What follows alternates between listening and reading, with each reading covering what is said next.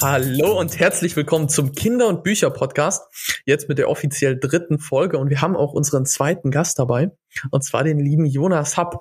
Jonas Happ macht bei uns im Projekt alle Designs und kümmert sich um die Illustration, um die Kommunikation. Also er macht alles, was äh, ihr am Ende seht. Ja, hallo Branko. Freut mich hier sein zu können. Ja, also ich muss sagen, ich finde es, wo, wo, wo ich jetzt gerade unsere Bilder hier sehe, das sehen die Zuschauer jetzt nicht, aber wir sehen ja unsere Bilder. Ich finde das ja so schön, mit so zwei so jungen, schön jungen Männern ein Projekt zusammen zu machen. mit, den, mit den vielen jungen Ideen, die ihr so habt, weil ihr guckt ganz anders auf die Welt als ich. Ja, das ist das ist auch wunderschön. Wir hatten das ja auch gerade besprochen. Auch ähm, durch das, was man halt schon weiß, ist man natürlich beeinflusst und interpretiert Sachen auch anders. Und äh, man kann ja auch noch zu Jonas ganz interessant sagen, er ähm, ist ja jetzt auch, also du, du bist jetzt 20 oder 19 bist du erst und ja, ähm, hast ja schon super, super viel Designerfahrung. Das ist ja total krass eigentlich. Und äh, wie du dich da auch reingefuchst hast. Im Endeffekt vielleicht noch zum Thema für heute. Heute sprechen wir so ein bisschen über Inspiration und Faszination bei Kindern und wie Design ähm, für Kinder wirkt. Vielleicht auch da, was sind eure ersten Eindrücke, wenn ich diese Worte hier sage? Ja, ähm, Design wirkt auf Kinder natürlich total anders als auf Erwachsene, speziell wenn es auch darum geht, dass Text dabei steht oder nicht dabei steht. Aber da können wir gleich nochmal ins Detail drauf eingehen. Naja, und Design begleitet uns vom ersten Tag an. Wir sind von Design umgeben. Das ist auch Das wahr. stimmt, das stimmt, das stimmt. Jonas, erzähl doch gerne, wie bist du eigentlich zum Design gekommen? Was hat dich so fasziniert am Designen? Ja, das war gar nicht das Designen an sich, sondern mehr die Fähigkeit, Bilder zu manipulieren und anders aussehen zu lassen, als man sie fotografiert oder Dinge zusammenzumischen in Bildern und Dinge damit auszudrücken, vor allem neue Dinge damit auszudrücken. Und so kam es, dass man dann einfach mit ganz vielen Versuchen probiert hat, ähm, Dinge neu zu erschaffen, auf visueller Basis, aus verschiedenen Fotos eins zu machen und so weiter. Und das hat sich so entwickelt, dass man dann entsprechend auf dieser Reise dann dahin kommt, okay, heute studiere ich Design. Ich bin schon seit drei Jahren selbstständig mit dem Design. Da bin ich so hineingewachsen. Und das ist so der Weg gewesen. Und wow, was waren deine wow. schönsten Aufträge so in, die, in den drei Jahren? Meine schönsten Aufträge ähm, ich weiß nicht, wie das gemeint ist, ob das so gemeint ist, was ähm, gefällt mir am besten von dem, was ich designt war. Ich glaube nicht, sondern ähm, schön im Sinne von, hier war die Zusammenarbeit am besten. Und ich glaube, da gibt es viele Beispiele und da möchte man sich nicht auf ein Ding festlegen, weil jeder Auftrag, sei es ein Buch, sei es ein YouTube-Thumbnail, sei es eine Werbeanzeige, das ist immer etwas komplett anderes. Wie, man kann jetzt nicht Buch mit einem Logo vergleichen zum Beispiel. Hm, hm, hm, hm. Ja, sehr, sehr spannend, sehr, sehr spannend. Ähm, wir sind ja jetzt auch so ein bisschen ein Kinder- und Bücher-Podcast. Äh, die erste Frage in dem Bezug, wie war so deine Erfahrung, vielleicht auch als Kind, wenn du dich daran erinnerst, mit Büchern? Äh, hast du selber gelesen? Ich habe zum Beispiel nie gelesen. Ähm, und wie war das mit deinen Eltern? Haben die dir auch was vorgelesen mal? Hm, also ob mir vorgelesen wurde, das weiß ich nicht mehr so genau. Ich weiß noch, dass ich ganz gerne diese Pixie-Bücher gesehen habe, die in den meisten deutschen Bibliotheken verfügbar sind oder an Kiosken, dass man immer so ein kleines Buch in die Hand genommen hat. Und ähm, das war immer eine schöne Erfahrung. Und so richtig ans Lesen ging es dann, glaube ich, erst später mit entsprechend größeren Büchern. Und da musste man sich dann auch erstmal reinlesen, aber Kinderbücher sind was anderes als Jugendbücher zum Beispiel. Und Kinderbücher haben ja die Eigenart, dass sie so schön illustriert sind, wie das auch bei den Pixie-Büchern oder jetzt bei unserem Buch der Fall sein wird. Ah, okay. Ja, Jonas, was, was denkst du? Wie wirken eigentlich ähm, Illustration, Bilder und anderes auf Kinder? Also was ist der Unterschied von der Wirkung von einem Bild und vielleicht auch von einem Text? Und was bleibt auch länger im Gedächtnis für ein Kind? Ja, also ähm, da ist es aus Designperspektive ganz klar, ähm, ein Bild ist viel schneller aufgenommen als ein Text. Und das liegt einfach daran, dass 83 Prozent, gut, manche Recherchen sagen anderes, 83 Prozent aller Informationen werden über die Augen wahrgenommen. Und das heißt, unser Gedächtnis ist natürlich auf die visuellen Reize trainiert. Deshalb nehmen wir Bilder unglaublich schnell auf. Und wenn wir uns einen Text anschauen, der aus ähm, Tausenden von Buchstaben besteht und jeder Buchstabe für sich ist wieder ein Bild, das verarbeitet werden muss. Wenn wir uns das aus der Perspektive eines Kindes anschauen, dann ist für das Kind es viel einfacher, das Bild anzuschauen, als den Text. Deshalb wird es die Story oder die Geschichte, die die Eltern vielleicht in dem Text lesen, einfach aus dem Bild herauslesen.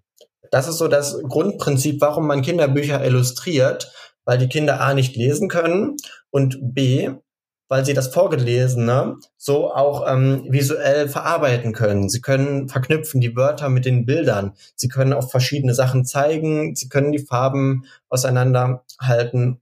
Und das fügt nochmal so eine emotionale Ebene über das Bild ein, zusammen mit dem Gesprochenen von den Eltern.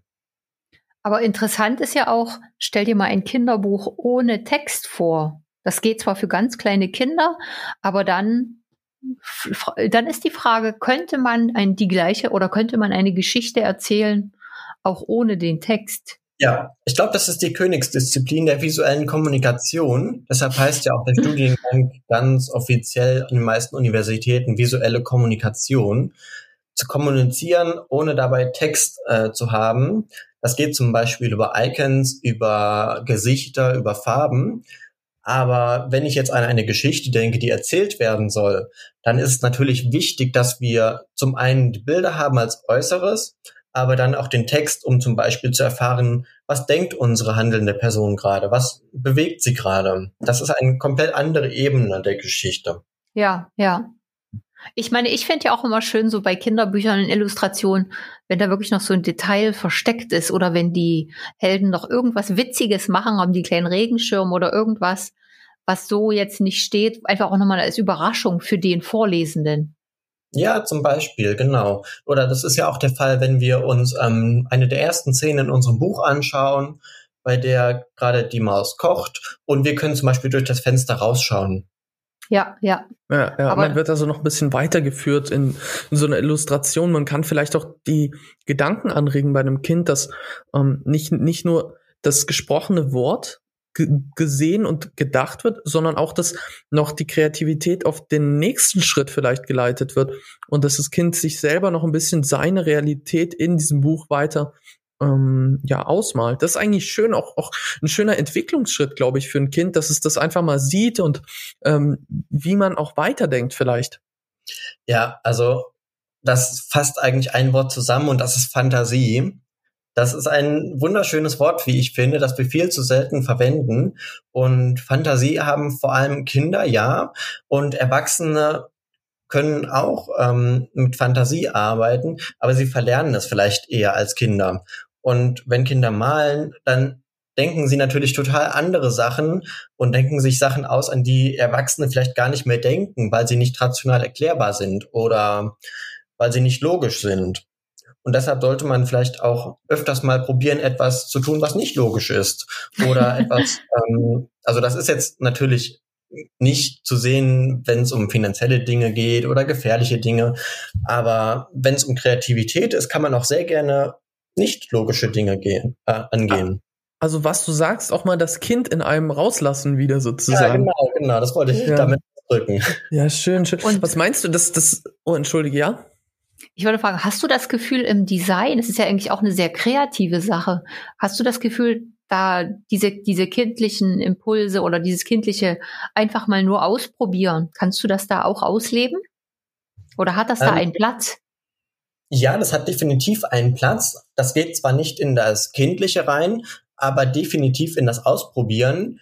Wenn wir zum Beispiel ein Logo designen, dann sieht der Kunde am Ende drei Logos, aus denen er auswählen kann. Oder wenn wir über Bücher sprechen, da, oder über unser Podcast-Cover, da gestalten wir oft mehr Podcast-Cover, als der Kunde eigentlich sieht, einfach weil die anderen Versionen nicht funktioniert haben. Weil wir gesehen haben, okay, die Idee ist da, das ist eine ähm, Idee, die wir einmal umgesetzt haben. Wir haben gesehen, sie funktioniert nicht. Das heißt, wir müssen zur nächsten Idee weitergehen.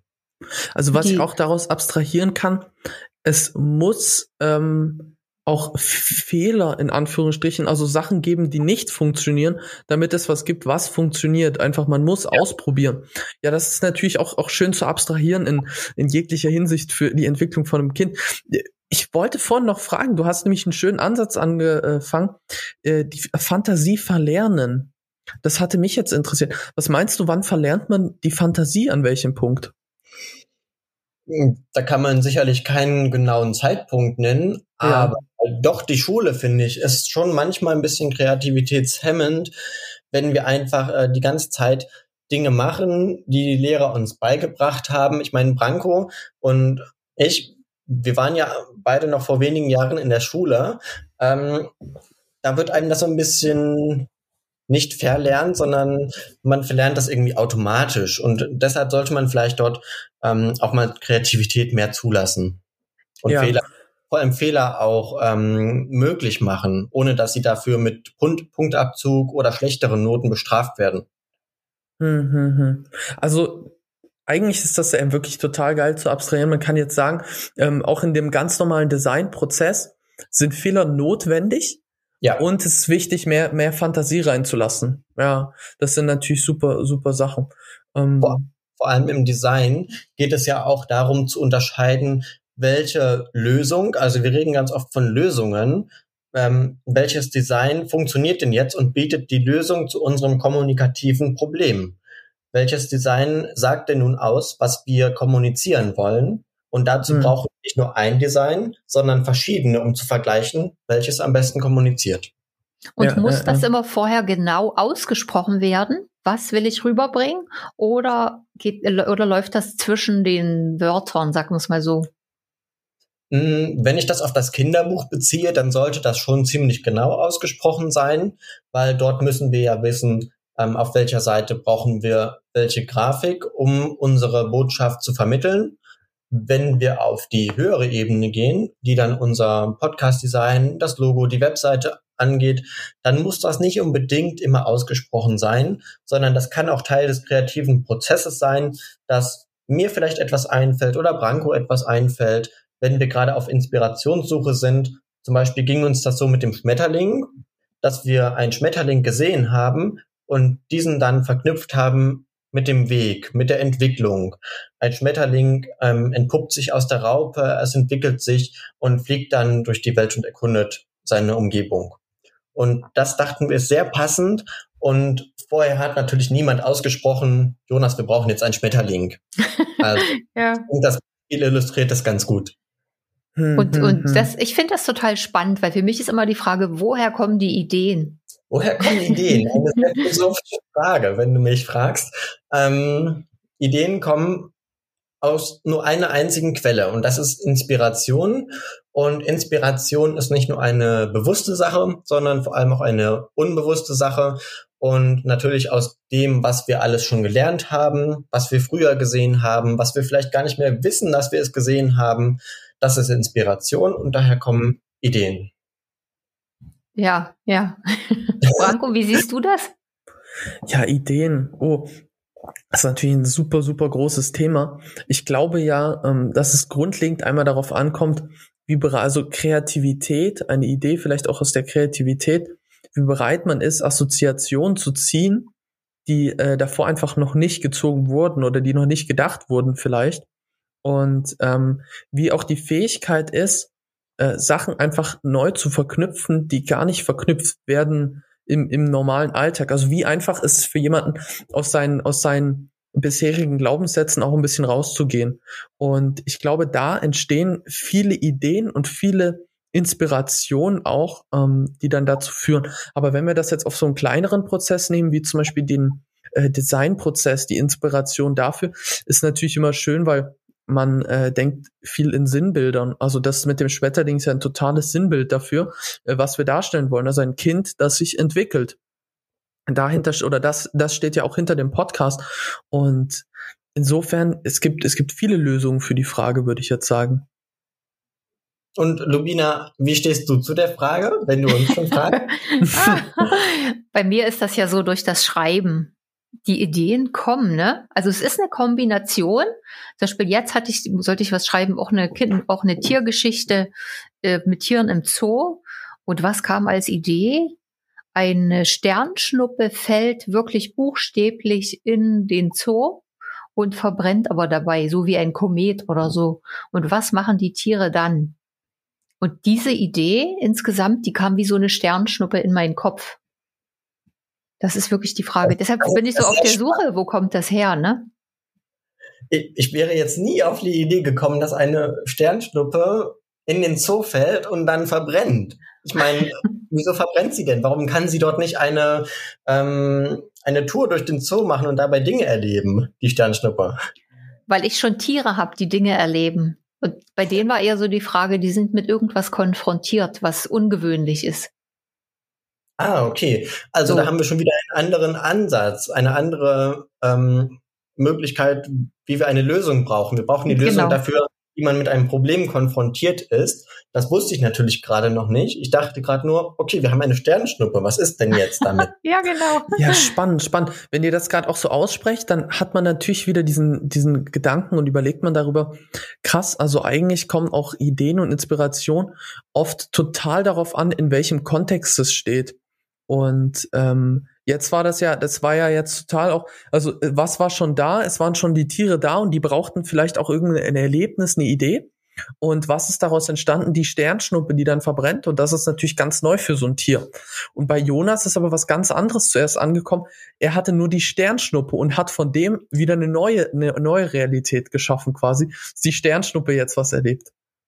Ja, also was lernen wir da draus? Ideen sind vor allem eine Sache der Kommunikation. Und deshalb ist es vielleicht auch wichtig, dass man viel mit seinen Kindern kommuniziert und die Kinder untereinander kommunizieren.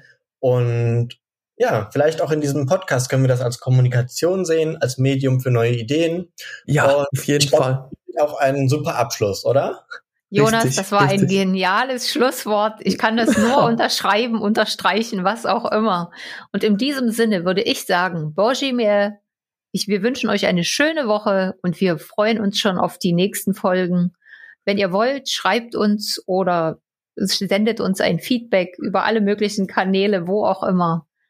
Schreibt genau, uns gerne, wir, gebt uns Bescheid.